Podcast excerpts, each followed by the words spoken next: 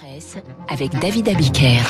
La revue de presse, la une et les Français qui s'amusent, David. Les Français s'amusent ou en tout cas ont envie de s'amuser avec un nouveau jeu. Ça s'appelle le Monotonie. Le Monotonie, c'est une parodie du Monopoly qui circule avec un immense succès sur Internet et les réseaux sociaux depuis deux ou trois jours. Qu'est-ce que c'est que ce truc-là hein? Alors justement, qu'est-ce que c'est que le Monotonie Au lieu d'acheter des maisons et de percevoir des loyers, eh bien selon votre lancer de dés, vous faites un test PCR, vous regardez la télé de longues heures, vous faites un apéro en visioconférence, vous changez de masque, vous descendez le chien, vous tirez une carte confinement total ou partiel, ou bien vous regardez une non-annonce de Jean Castex à la télévision, à moins que vous ne deviez payer une amende de 135 euros ou montrer votre attestation. Une attestation, oui, mais laquelle?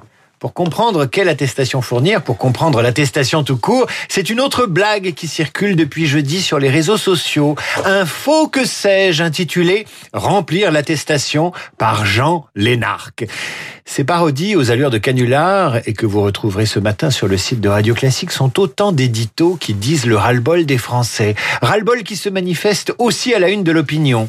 Troisième confinement, pourquoi faire simple? Ou bien à la une du Figaro, cafouillage en série autour du troisième confinement. Ou encore à la une de la Marseillaise ou de la Provence qui ont beaucoup de mal à blâmer les participants au, au carnaval sauvage qui a eu hier à Marseille. Ou encore à la une du Parisien aujourd'hui en France dans lequel un Michel Sardou goguenard s'amuse d'être devenu cas contact en recevant vendredi soir la médaille du commandeur Covid de la Légion d'honneur des mains même de Roselyne Bachelot, elle-même positive au coronavirus. En fait, les titres de la presse du jour confirment une chose, c'est que malgré le vaccin qui se traîne et les attestations qui s'enchaînent, les Français conservent une forme de sens de l'humour. À la une des échos, le plan de l'exécutif pour une vaccination de masse. L'opinion ironise sur la notion de troisième voie contre le Covid, troisième voie que l'exécutif a bien du mal à expliquer au point que le journal moque Olivier Véran et son slogan improvisé « S'aérer pour souffler, se distancier pour se protéger ». L'opinion qui parodie Michel Audiard, c'est curieux chez les macronistes, ce besoin de faire des phrases. Alors évidemment, on peut, comme l'a fait la presse tout le week-end, assommer le gouvernement ou bien on peut lire les échos qui présentent le plan pour une vaccination de masse.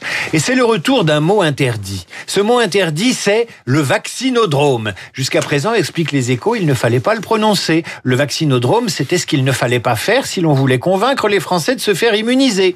Changement de pied donc avec la mise en place en avril de ce que le ministère de la Santé appelle des centres de grande capacité mis en place sur des grandes surfaces. Ils permettront d'adapter le rythme de la vaccination le rire de Goethe, en cas d'arrivage supplémentaire du vaccin. Ça s'appelle des vaccinodromes, mais on ne le dit pas comme ça, parce qu'en décembre, le gouvernement ne voulait pas en entendre parler. Dans le Parisien, vous lisez un petit édito sur les mots interdits dans la langue gouvernementale. Oui. Ainsi, depuis jeudi, on ne parle plus de confinement, mais de nouvelles restrictions. Les ministres doivent trouver des punchlines du genre freiner sans s'enfermer.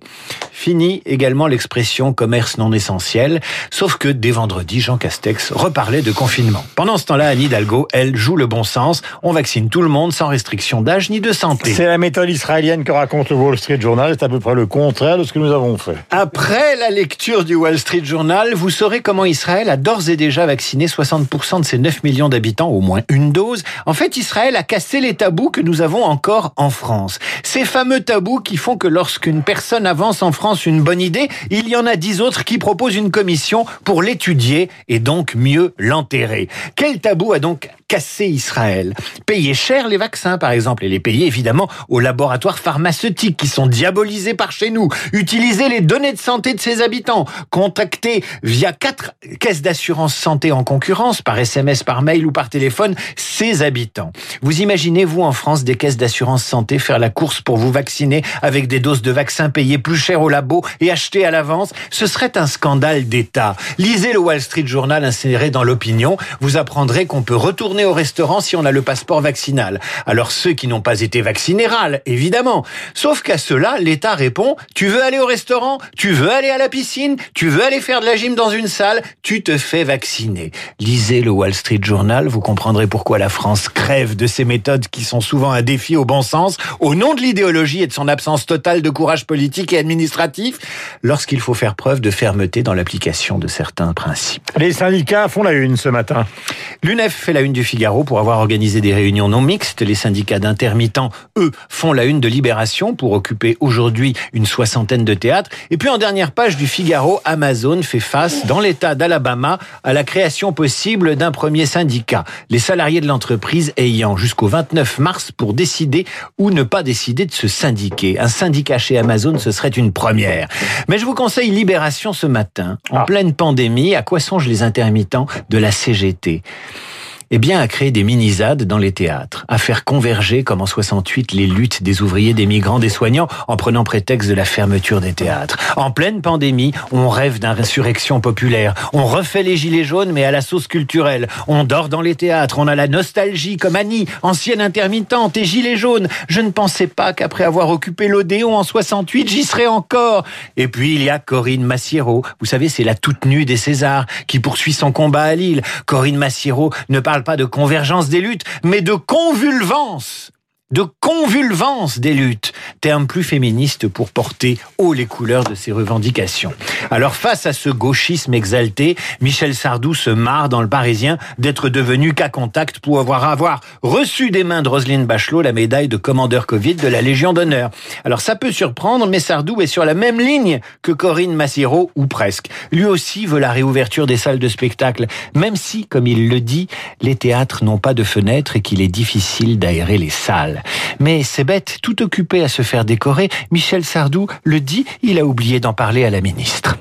Elle court, elle court, la maladie d'amour dans le cœur des enfants de 7 à 77 ans. Elle chante, elle chante, la rivière insolente. Voilà, pour l'instant, il va bien, Michel Sardou. Par, par contre, euh, En cas contact, c'est pas si grave. voilà, par contre, de on- vous parler dans le Parisien, il y a tout un papier sur euh, Prenez l'air, l'opération de Radio Classique aujourd'hui. voilà, on va en parler tout à l'heure. On en a déjà parlé ce matin. Nous avons rendez-vous, je le disais, avec euh, Luc.